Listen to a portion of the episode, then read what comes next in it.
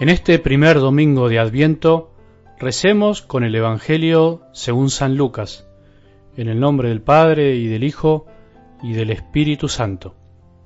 Jesús dijo a sus discípulos, Habrá señales en el sol, en la luna y en las estrellas, y en la tierra los pueblos serán presa de la angustia ante el rugido del mar y la violencia de las olas. Los hombres desfallecerán de miedo por lo que sobrevendrá al mundo, porque los astros se conmoverán.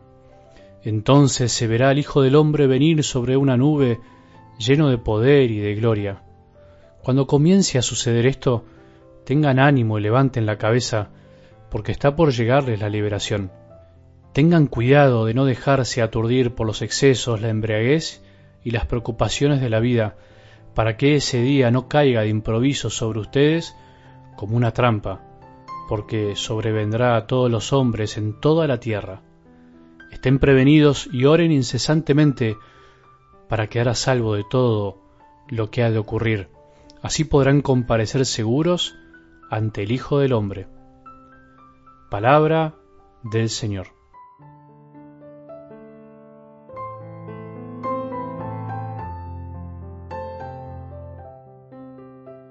Aturdidos por todos lados, Muchas veces desde nuestro interior y muchas otras desde afuera, empezamos este domingo en toda la iglesia el tiempo o momento, podríamos decir, de Adviento, tiempo en el que justamente intentaremos lentamente salir un poco del aturdimiento generalizado en el que vivimos para poder percibir la presencia de Jesús en nuestras vidas.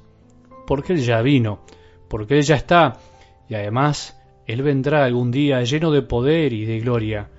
Qué esperanza, qué alegría saber que eso algún día va a suceder.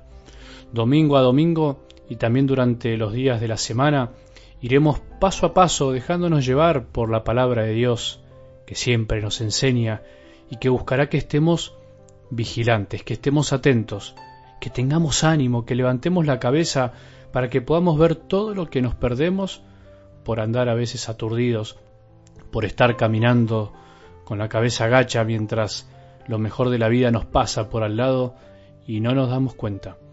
Por eso, no te olvides que es bueno armar en tu casa la corona de Adviento que simboliza esta preparación espiritual, que simboliza cómo la luz de Cristo que está presente quiere también ir encendiéndose en nuestros corazones para nacer otra vez en la Navidad que se acerca. Por eso no te olvides en estos días ir sacando el pesebre que tenés guardado para armarlo con tus hijos, con tu familia o si estás solo o sola el 8 de diciembre, día de la Inmaculada Concepción.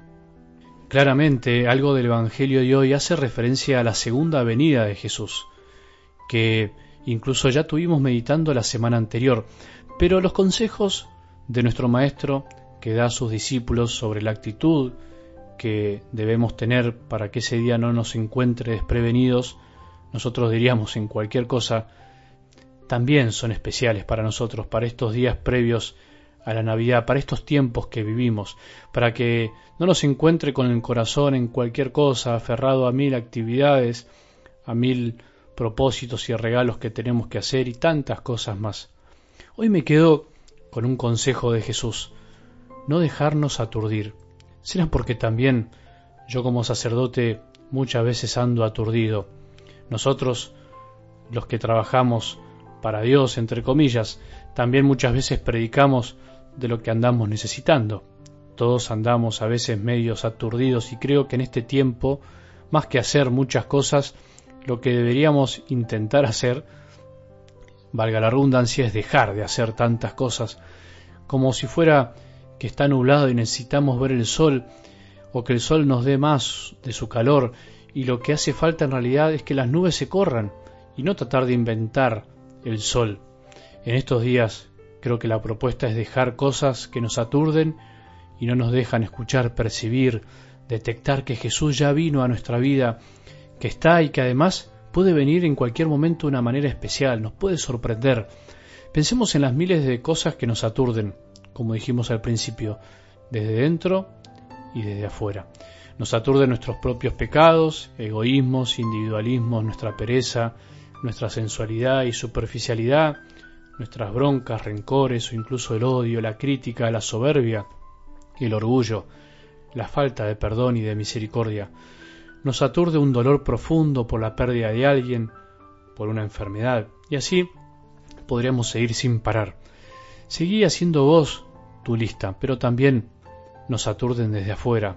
Hay que reconocerlo, el cansancio y agobio por el fin de año, nos aturden a veces nuestros hijos, sus reclamos y necesidades, nuestro marido y nuestra mujer con sus problemas, con sus impaciencias, lo que sea, por decir algo.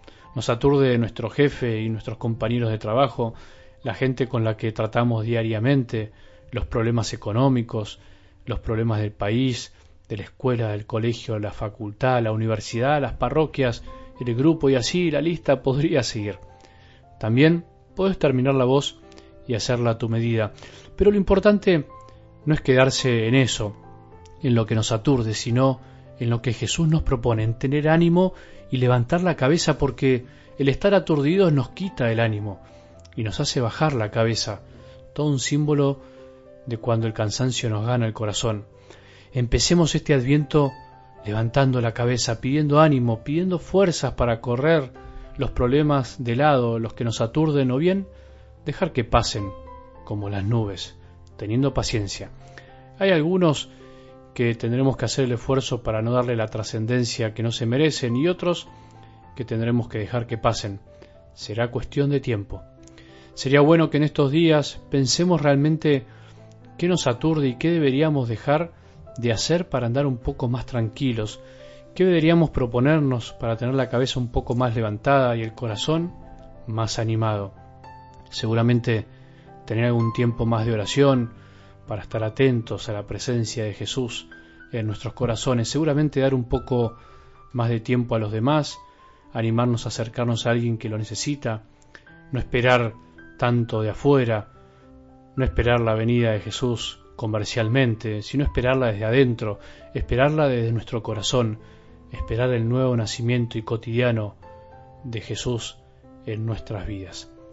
Que tengamos un buen domingo y que la bendición de Dios, que es Padre misericordioso, Hijo y Espíritu Santo, descienda sobre nuestros corazones y permanezca para siempre.